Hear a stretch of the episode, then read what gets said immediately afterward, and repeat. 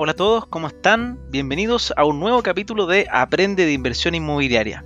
El capítulo de hoy día es bastante interesante, es primera vez que me llama una institución grande, bancaria, en este caso el BCI, para hacer un capítulo en conjunto. Lo encontré muy muy interesante y por eso este invitado espero que les guste mucho y nos ayude a entender cómo ve la banca las tendencias inmobiliarias que se vienen en el futuro y este mix entre banca e inmobiliaria que obviamente van muy de la mano porque la gran mayoría de los inversionistas me imagino que financian sus propiedades a través de un crédito hipotecario. Por eso es que quise y acepté felizmente esta invitación que la encontré muy muy buena. Vamos por ese capítulo y recuerden, si quieren conocer más sobre la industria inmobiliaria y ayudar a otras personas, les pido que compartan este programa con sus amigos y pueden seguirme en redes sociales como en Instagram por francisco.ackerman o en TikTok como Ackerman87. En el capítulo de hoy día estamos junto a Fernando Calvo. Fernando Calvo es gerente de innovación y ecosistema del banco BCI ingeniero civil de la Católica, que además tiene un MBA en Australia. Ahí nos va a contar un poco más él de, su historia. Y lleva 14 años trabajando en BCI. ¿Cómo estás, Fernando? Bien, y tú, Francisco, gracias por la invitación. Eh, una entretenida oportunidad de hablar, ¿cierto?, del mundo inmobiliario, que, es un momento tan relevante en la vida de las personas en general. Y para nosotros también como banco, un, un espacio de desarrollo de negocio súper entretenido, súper dinámico y que hemos ido tomando cada vez más fuerza como un desafío de hacerlo más simple para las personas, un, momento que es muy importante, pero a la vez las personas lo entienden como complejo y nosotros tenemos ahí el desafío grande, todavía con espacio de, de, mejorar y avanzar, de hacerlo más simple para ellos. Así que gracias por la oportunidad de conversar hoy contigo. No, de nada, muchas gracias a ti. Una pregunta antes de partir con todo lo que vamos a hablar hoy día. Cuéntanos un poco de ti, Fernando. Yo ya dije esta pequeña introducción, pero, pero esta, la, idea es que tú nos cuentes quién es Fernando. Bueno, Fernando Calvo es, primero es padre de cuatro hijos, ¿eh? eso es mi principal, tengo cuatro hijos hombres, muchos dicen la, razón para vivir, pero en realidad son para mí eh, un, cada uno un personaje muy entretenido y, un momento de diversión para mí, de, de, pasarlo bien, de descubrir cosas con cada uno de ellos. Además, bueno, tú lo dijiste, soy ingeniero civil, tuve la oportunidad y la suerte de vivir algunos años en Australia y, estudiar allá también, y creo que para mí fue una gran eh, oportunidad para abrir la mente, para empezar a, Australia, en realidad hace mucho rato el centro financiero de Asia, ¿ah? o sea, tú, ahí se desarrollan gran parte, muchos de los negocios, eh, toda la, la, industria de la consultoría está muy desarrollada, toda ligada sirviendo lo que es China, eh, Singapur, Japón, etcétera. Entonces, la verdad es que tenéis la oportunidad de conocer otras culturas, de entender cómo piensan, las, eh, cómo, piensan radicalmente distinto a nosotros y eso te, te, ayuda mucho a ir abriendo la mente, a, ir pensando, viendo que todos los problemas tienen primas distintas, soluciones distintas. Y, bueno, yo creo que eso también eh, me sirvió mucho para lo que estoy hoy día, ¿ah? para esto de, de, de, de, la innovación, de estar mirando las cosas de una perspectiva distinta, de no quedarte pegado con la única forma de mirar las cosas. Y hoy día, y tiene mucho que ver con el desafío que tengo hoy también. ¿ah? Esto de, lo, de, los ecosistemas digitales en que estamos, nosotros pensamos que las cosas se pueden hacer de una manera distinta, que el banco se puede insertar en la vida de las personas de una manera mucho más simple con otros y a través de otros. Y te diría que esos aspectos de mi vida tienen que ver también con, con, el desafío en que estamos hoy. Y otro aspecto de mi vida que, que, que no todo el mundo conoce es que me gusta mucho lo social. Yo estoy metido en varios temas sociales siempre trabajando de cerca, tratando de entender los problemas que tienen las personas, las necesidades que tienen las personas, mucho más allá de lo económico. Y eso también te diría que, que tiene que ver con este desafío que estoy hoy. ¿ah? Así que, de alguna manera, mi, mi, vida laboral está bastante alineada a lo que son mis, mis intereses personales y mis principios y, y, lo que creo realmente relevante para desarrollar un mejor país. Buenísimo. Bueno, 14 años en una empresa es porque algo, algo tiene que estar haciendo match entre lo personal y, el trabajo. Uno, no, uno, no, uno, no, está 14 años en un lugar que no le gusta. O sea, hay gente que quizás sí, pero, pero en general uno tiene que estar en lo que le gusta. Hablemos sobre un primer tema muy interesante. ¿Qué, bajo tu mirada de, de, y la mirada del banco, ¿cómo, ¿cómo está siendo la tendencia en la industria inmobiliaria en estos últimos años o en este último trimestre incluso? Porque este trimestre ha sido bien especial también. Entonces, ¿cómo lo has visto en último tiempo y este último trimestre? No, bueno, yo, creo que todo, el, último trimestre es bien distinto a la tendencia en, en, los últimos años, probablemente. Uno veía ¿cierto? una industria inmobiliaria bastante fuerte, con una alta, ¿cierto? Con alto stock en el mercado, con, con, con una ¿cierto? con un crecimiento sostenido de las colocaciones hipotecarias, por otro lado, que son bien relevantes para entender la dinámica de la industria. Y claramente en los últimos tres meses, ¿cierto? Hemos visto una industria que se desacelera, obviamente, eh, producto de la pandemia, que distinto a otras ocasiones no, no pilló a las inmobiliarias con tanto stock. ¿ah? No, no, nos pilló tan, no hemos visto esos ofertones brutales, ¿cierto? De otras... 2008, 2009. 2008, ¿cierto? Principalmente porque la, la, industria no estaba tan estoqueada como era en otras ocasiones, pero pero sí también se ha visto, justo esto ha coincidido, ¿cierto?, con un periodo de, de las tasas probablemente más bajas de la, de la historia, digamos. Si, bien probablemente septiembre del año pasado, octubre marcó el pic, no, el pic, digamos, la, la, zona más baja de tasa, hemos visto que las tasas se mantienen bajas y eso permitió de alguna manera que las colocaciones hipotecarias probablemente se hayan mantenido, se hayan mantenido eh, no, con un ritmo de expansión a pesar de, ¿cierto?, la, mm, de, la contracción total de la economía, digamos. Eso, te diría que los últimos tres meses muestran algunas de esas variables. Perfecto. Cambiando el tema, que esta, esta es una pregunta que la voy a ahondar en, hartas cositas, pero ¿cuál es tu percepción, aprox, de cómo ha estado el mercado? Ya vimos, obviamente, la, la pandemia tiene harto que ver, pero, pero ¿cómo lo ves así a un, a un nivel un poquito más macro? ¿Cómo están viendo ustedes que se está eh, moviendo el mercado, lo que se llama la, la, la importancia del producto chip? Eh, y hablan un poco de eso, ¿Qué, ¿qué, significa esto del producto chip desde el punto de vista también emocional de las personas y, ustedes cómo lo ven como banco? Lo primero es que el producto chip es probablemente, la, o el producto hipotecario es la puerta para muchas personas para acceder a una vivienda, ¿no es cierto? Eh, una de las primero que todo, primero, antes de, de, seguir, el producto chip yo lo vengo a conocer con ustedes. ¿Qué es lo que ah, es producto chip?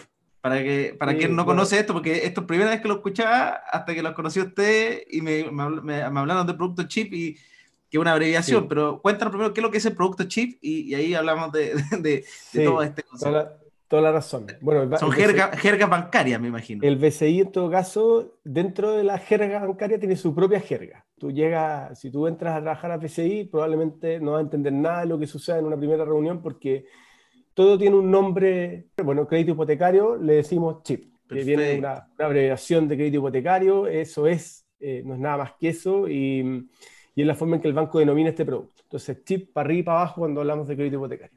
¿Ah? Buenísimo. Eh, y, y, básicamente este producto chip o, el crédito hipotecario, lo primero es que hay ciertas tendencias eh, mundiales de la cual Chile no está exento, ¿cierto? Sobre todo en las, megas, en las megaciudades o en las ciudades de hoy, en que ¿cierto? Hay un desacople bien importante entre lo que es el crecimiento de los sueldos o de los ingresos de las personas y el crecimiento de los precios de, la, de las casas, digamos. ¿ah? Uno, uno, ve que casi departamentos se empiezan a despegar, entonces uno ve ¿cierto? que están abriendo las puertas y que, y que la verdad es que el sueño de una casa para una persona eh, es, bien complejo que ocurra si no a través de un financiamiento bancario o un financiamiento de algún otro tipo, digamos. Pero, pero en general que una persona llegue, agarre plata del bolsillo y pague una casa catch es algo que cada vez está más lejos, digamos. Entonces, nosotros sentimos el producto hipotecario es una puerta para muchas personas para acceder a una casa, ¿cierto? A una vivienda, que es uno de, general de los sueños que tienen las familias eh, en Chile y en el mundo en general. Entonces, nosotros, eso, esa es la parte emocional que tiene esto, ¿cierto? Es como la oportunidad, si tú, si tú lo ves más allá de financiar y de poner dos pesos 40 arriba de la mesa, que, que, que, lo puede hacer cualquiera, la pregunta es cómo te haces parte, ¿cierto?, de ese sueño, de esa oportunidad que tiene esa persona y cómo le le, permites cumplir ese objetivo tan relevante para él. Esa te diría que es como la parte emocional que tiene este producto. Las personas en general, ¿cierto? Cuando, cuando hablan de, de, la casa, de la casa propia, trae, tiene otro, otra connotación. En general, las personas cuando, cuando arrendan una casa no la quieren arreglar mucho, ¿ah? no la pues, sienten propia, tienen cierto menos apego con ella. Cuando es su casa propia, entonces hay más cariño, hay más ganas, hay más entusiasmo.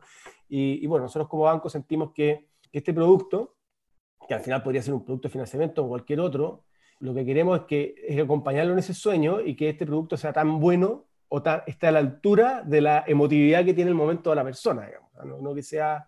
Y eso es básicamente lo que, lo que hemos venido trabajando en el tiempo. Perfecto. Y hablando un, un, tema que a mí me parece muy interesante y justamente por qué estamos contigo hoy día, que como, como gerente de, al final de, áreas de innovación de BCI, porque eh, nosotros hemos hecho otros capítulos de temas de crédito hipotecario, que muchas veces la gente espera, obviamente, y, y, lo que busca es cuáles son los tips para conseguir un buen crédito. Entonces, hemos hecho varios capítulos en respecto a ese tipo de temas que eventualmente me encantaría, porque obviamente una de las, de las cosas de, de, ir abriendo relaciones con los bancos es ir teniendo después entrevistados para ese tipo de cositas que son más técnicas, pero en tu caso me gustaría saber cuáles son los, estos, estos, estos temas diferenciadores, ¿qué, qué están viendo ustedes adentro del banco? Una persona dice, oye, pero el BCI que, hace estas campañas, que trata de ser digital, que trata de armar, hablaste esto del tema de los ecosistemas, ¿por qué es tan importante? ¿Y qué significa en, simple? Y no solamente en simple, sino que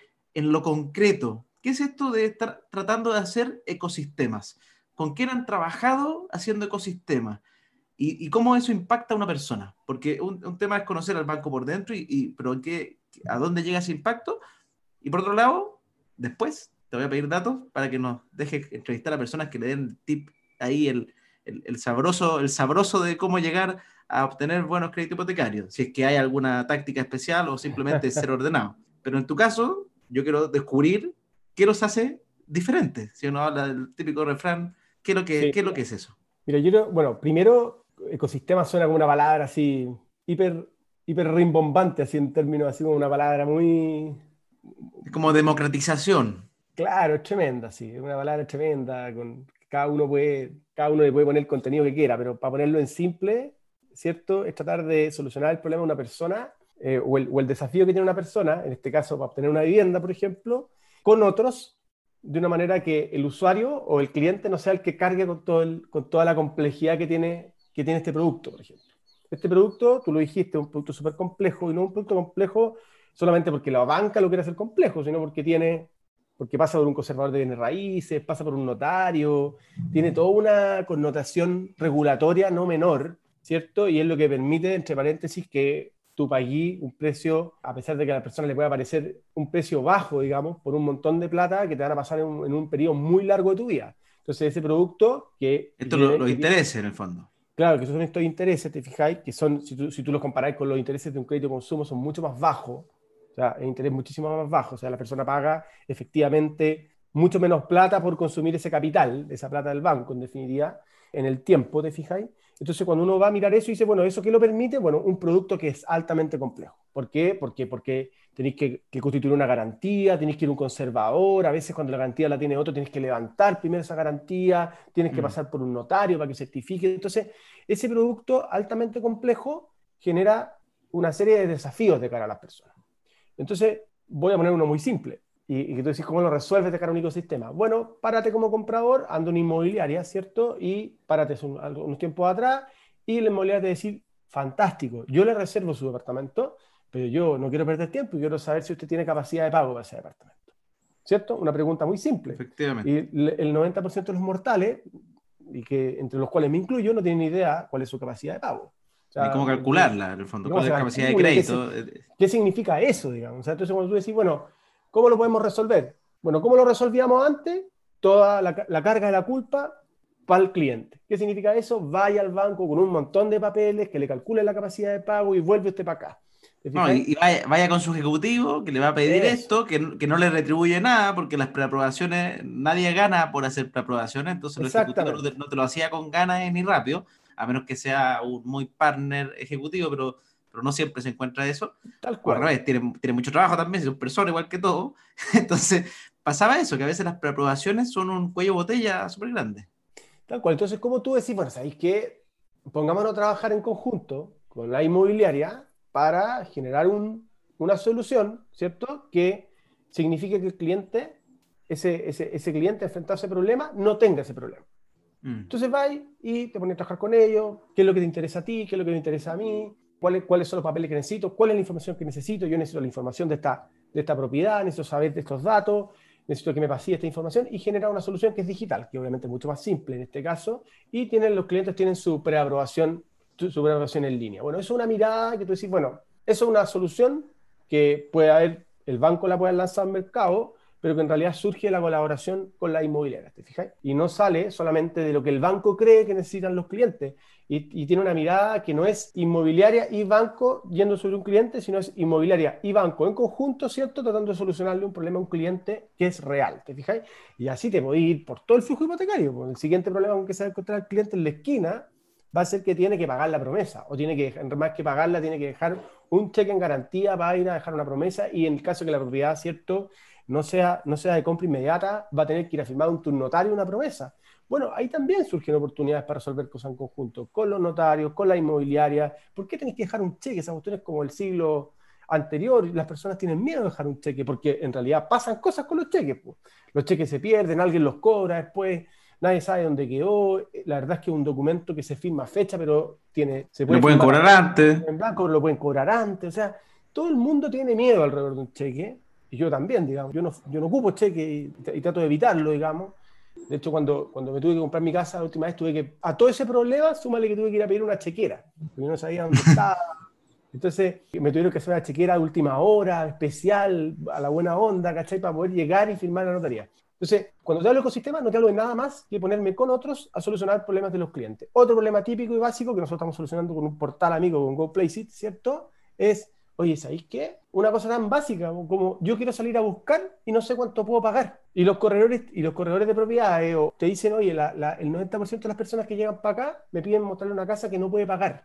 Entonces aquí todos perdemos tiempo. Sí, porque parten por buscar la casa. Ah, encontré la casa de mis sueños. No, es que en vez de decir cuánto es mi. que eso yo siempre tratamos de aconsejarle a las personas. De hecho, ahora que dijiste que tienen esta alianza con GoPlace, ahí voy a aprovechar de mandarle un saludo a Daniel Ibarra, fundador de, de Go Han hecho un trabajo excelente, a mí me encanta lo que hacen. Y también BCI tiene que hacerlo con nosotros, obviamente, ¿ah? siempre. y a nosotros felices de explorar en el fondo alternativas entretenidas. Pero ¿cómo, ¿cómo es esa solución que han hecho con Google Me parece súper interesante. O sea, ustedes parten de, primero define tu mínimo y de ahí salta, sale a elegir en el fondo. Ah, mira, así como punta de lanza, nosotros lo primero es básico, ¿sabes qué? Hagamos tratamos de, hacer una asesoría integral en conjunto con GoPlace y entender qué estás buscando y tus posibilidades económicas y cómo te podemos apoyar en ese proceso. Entonces, ese es el objetivo de, este, de, este, de, este, como, de, este trabajo que estamos haciendo con GoPlace. O sea, yo sale a buscar, pero sale a buscar algo que te sirva y lo mejor dentro de tus posibilidades, ¿te fijáis? Y no enredarte entre que no sé cuánto pagar, no sé cuánto pagar. No, esto es cuál es tu pie, cuánto tiene, cuáles son tus ingresos, ¿cierto? ¿Qué estás buscando? ¿En qué sector, ¿cierto? Y al final la conjunción de datos, ¿cierto? Y de, y de, conocimiento de cada una de las empresas nos permite decirle, y ¿sabéis qué? Acá tenéis, no un grupo de propiedades para ti, que son para ti, que están buscadas con todo el cariño del mundo por nosotros, con la mejor eh, intención, ¿cierto? Y que tú puedes pagar, puedes sostener y no vas a tener problemas más adelante. ¿Te fijáis? Eso, que suena tan simple, tampoco lo tienen las personas. Entonces, ¿por qué? Porque cada empresa ¿cierto? Normalmente tiene una mirada individual de su problema. Entonces, yo busco casa, tú financia, pero el problema es que el ser humano que está entre medio busca casa y necesita financiar y es parte del mismo problema, porque su sueño es cambiarse a la casa propia y no su sueño es busco primero, después paso a soñar como financio, después mm, paso... Efectivamente. cuando tú miras los problemas desde la perspectiva de la persona, te das cuenta que si te juntas con otros a solucionarlos, ¿cierto? Eh, ¿cierto? Tienes una posibilidad de hacerlo de manera mucho más completa y te vas a encontrar lleno de casos en el mundo inmobiliario y nosotros pensamos que estamos recién partiendo y que tenemos un par de pies puestos dentro de esta lógica, un, pedazo del pie puesto en esta lógica de los ecosistemas, ¿cierto? Pero, pero oportunidades surgen a cada minuto, empiezan a surgir más oportunidades en las cuales tú puedes con otros empezar a solucionar problemas de los clientes. Y eso, al final, más el producto de financiamiento, conocido como todos, en realidad pasa a ser una cosa menos relevante que tratar de ayudar a este cliente a cumplir sus sueños. ¿cierto? El producto de financiamiento es una pieza más en este desafío. Perfecto.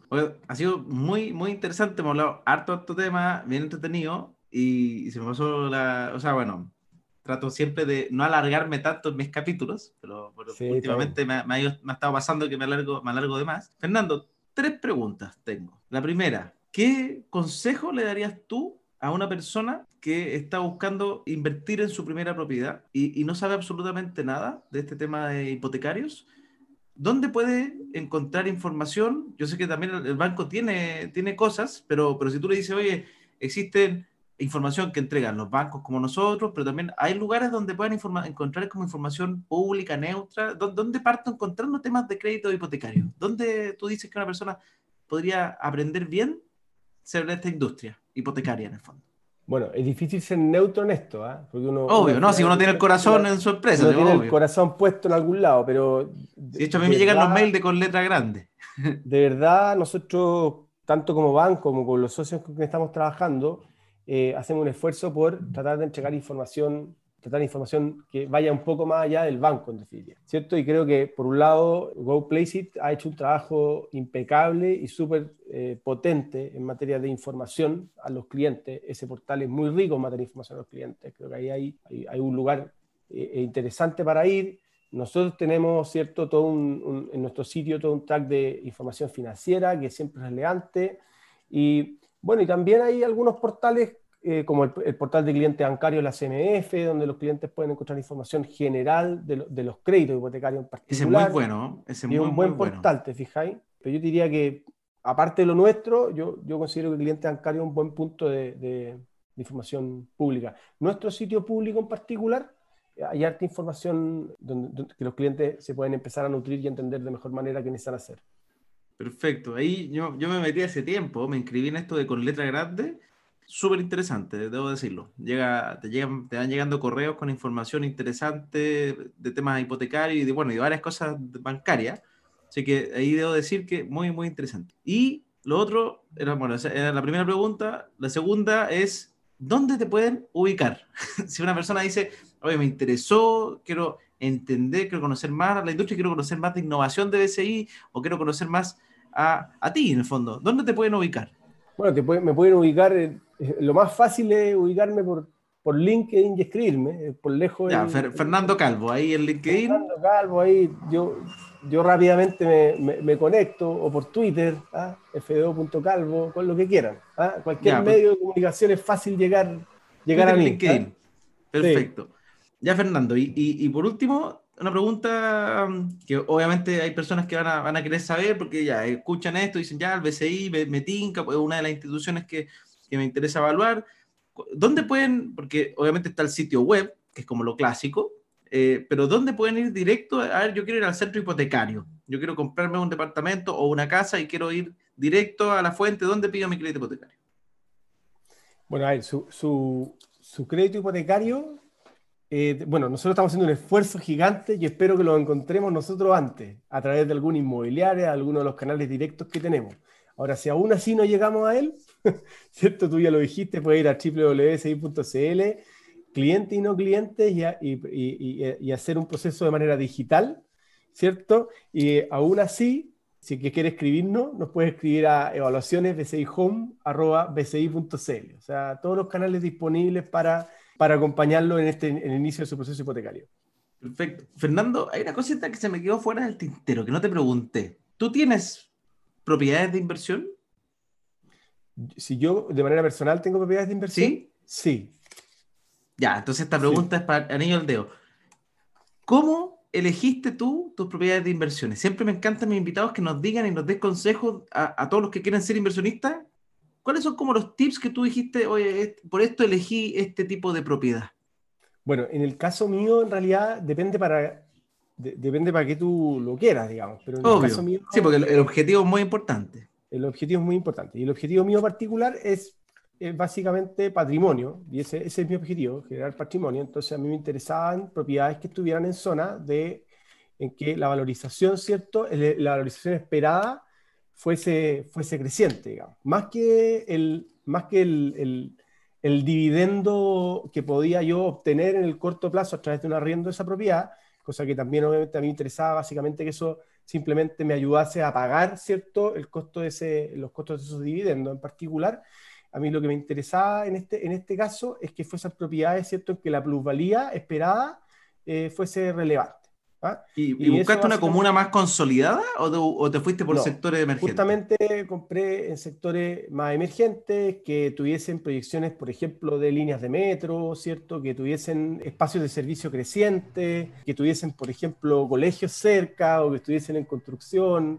Busqué lugares, dos o tres lugares, de hecho, que tuviesen esas características. Perfecto. elementos que en otras comunas habían llevado al crecimiento, ¿cierto? Eh, fuesen eh, a ocurrir en el lugar donde yo estaba eligiendo. Ese básicamente fue mi criterio de inversión, porque lo que, la verdad es que lo que yo espero es que eh, en algunos años más esa propiedad tenga un valor por encima, a ponerlo en simple, del que yo compré, más allá de lo que me genere como ingresos recurrentes en arriendo, de arriendo, exactamente. Y, el objetivo tuyo ahí es venderla en un mediano plazo y aprovechar ese, ese crecimiento patrimonial o la quieres dejar para largo plazo o todavía no sabes, está ahí en la, en, indecisión. No, no, no, no. La verdad es que, la verdad es que las quiero dejar a, largo plazo. No, no, no, he tomado una decisión respecto a que voy a, cuándo voy a liquidar eventualmente eso, ese activo, pero, pero no, estoy pensando muy largo plazo. ¿eh? Buenísimo, buenísimo. Pucha, Fernando, me hubierais conocido antes, yo te habría yo te habría vendido. Te habría vendido un par de propiedades. Bueno, todavía puede estar la oportunidad. Todavía puede estar la oportunidad, Francisco. Siempre. Yo ya, yo ya, estoy en dos en blanco ahora adicionales.